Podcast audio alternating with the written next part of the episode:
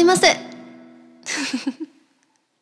就是有些人会利用蛮早时间或很晚的时间，就是避开人群去外面慢跑。但我会做瑜伽，那瑜伽其实也在日本还蛮流行的。然后特别是那种周末的时候，早上的时候，很多人会在那种比如说代代木公园那种，就是反正可以野餐的那种大草皮上，大家一起去做瑜伽啦。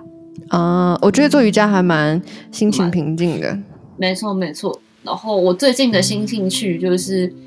在家里自己烘豆子，烘咖啡豆。天哪！我搬到新的住处的时候，因为可以使用的平面的空间没有很多，所以我就已经很长一阵子都没有自己磨豆跟煮手冲咖啡。然后我真的是因为疫情，然后待在家里好几个礼拜，是受不了了。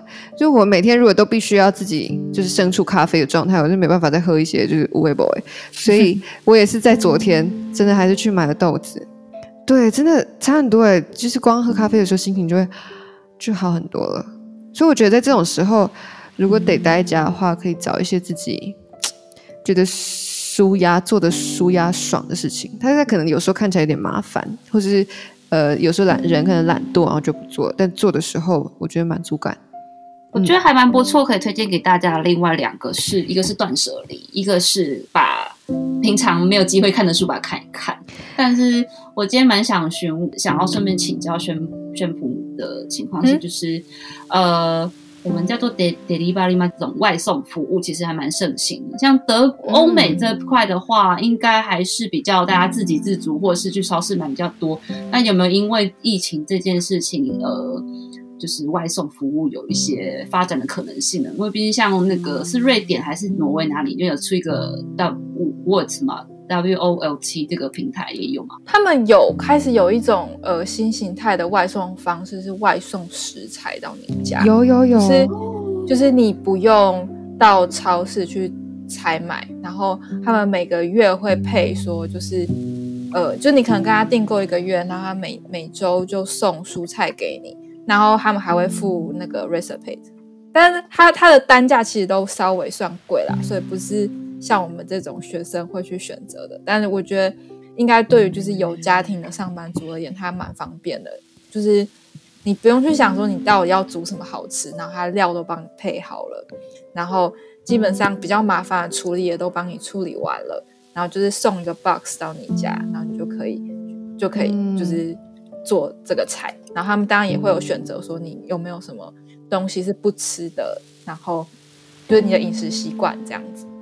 嗯，哎、欸，那我想问啊，嗯，那所以所以他们有这种外送食材的服务，但他们嗯没有像是比如说台湾 Uber Eats，它你就可以点超市，然后点进超市之后，你就可以自己选你要的食材嘛？他们没有像这样子的，可以自己选。第一个是。我必须要实际讲的是，因为德国的人力很贵，所以他们基本上不会去选择这种呃外送，然后买一点点小东西的方式，因为它不符合成本嘛。嗯，你可能就是跑跑一趟 Uber Eats，就是付的那一些钱，其实也是蛮多的。那还不如就是我下班的时候开车到超市买一下就好了。理解。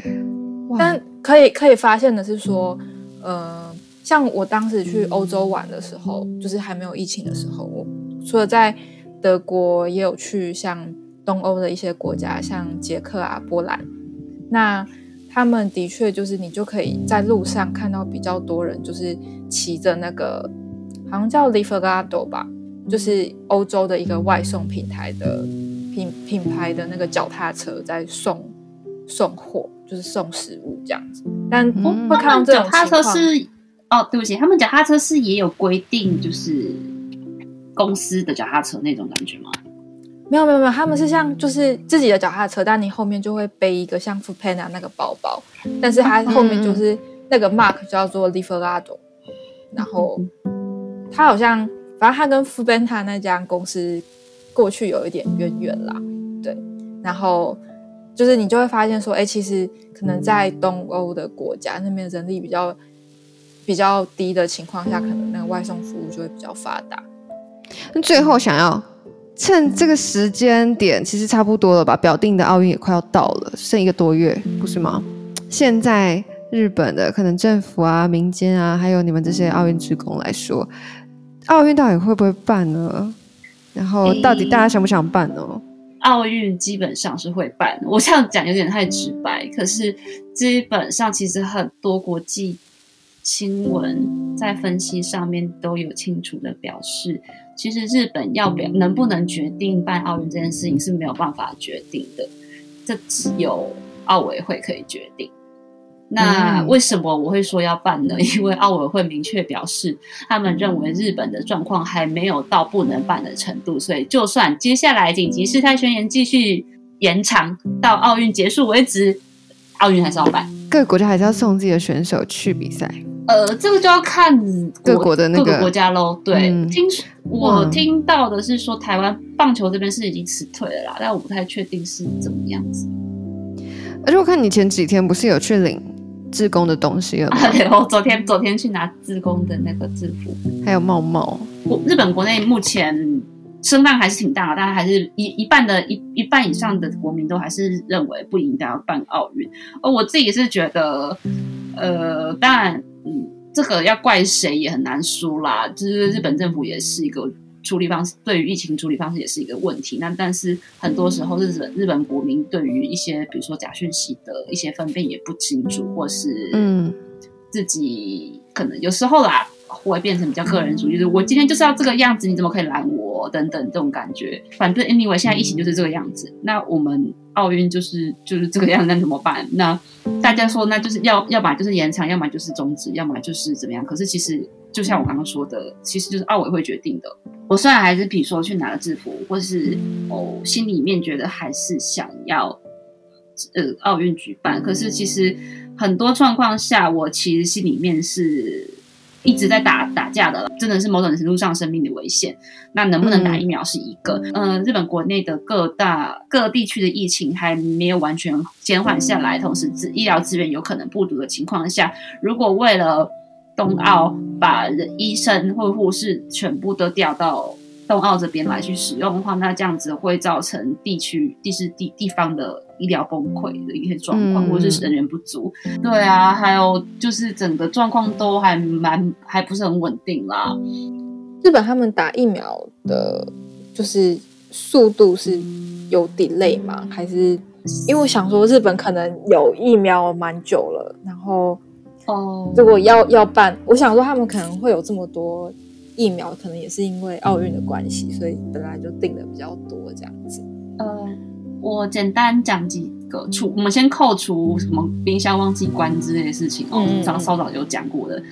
呃，日本自己国国内对于疫苗的假消息还是蛮蛮蛮猖獗的，比如说就是啊，疫苗里面就是有水银啊之类的，怎么可以打？上次我们有聊到，就是情报弱者，日本很。那另外一个是系统的系统出错问题，还有各个地各个地区政府的一些预约预预约方式，跟可能我之前有讲过的，会用智慧型手机的人不就是特别是高龄人高龄人啊，就是高龄的爷爷奶奶们其实蛮蛮少的，所以他们就也会不知道到底要怎么去预约那些东西啊，然后那些券啊，就算寄到你家，你不知道怎么处理等等，所以其实呃。像原先之前住中野嘛，中野区，那我住的是别的区，嗯、所以每一区都有他自己的区区政府。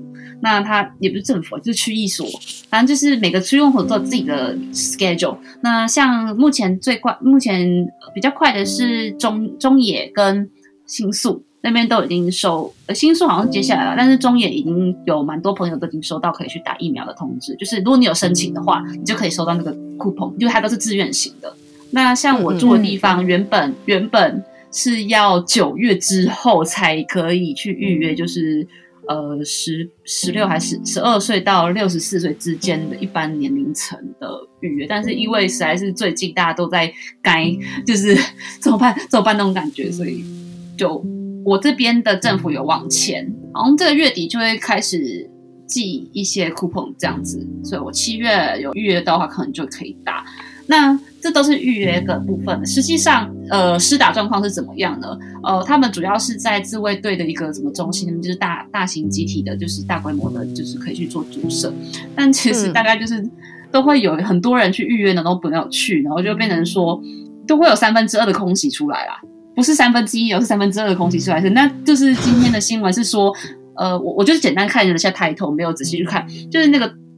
三分之二的空隙就变成当 当下那些自卫官就自己打下去了，也可能是刚好那天执行，或是刚刚有一批可以让他们先打，只是就是变成说国民打的意愿到底高不高？然后也有听说他们只愿有很多人只愿意打国产的，跟台湾的想法刚好相反。日本这边主要就还是打辉瑞跟那个莫德纳，那莫德纳或者是武田制药，就是大家很爱买那个 EX 那一家，嗯。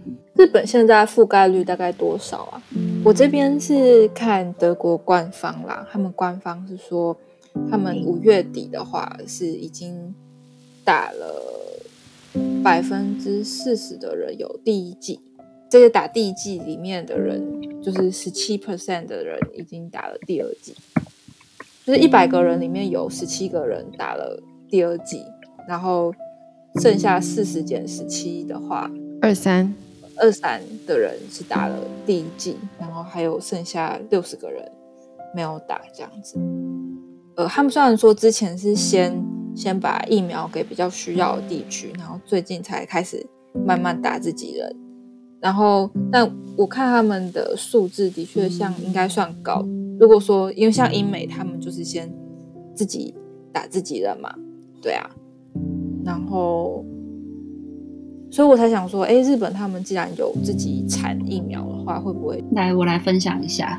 嗯，我刚好现在就来查了一下，这是 Nikkei 新闻，就是日日经日日经新闻的资讯。嗯，到六月十三日为止，国内的接种至少打了一剂，第一剂大概是有一千七百五十八万五百八十七人，打两剂的有六百一十万。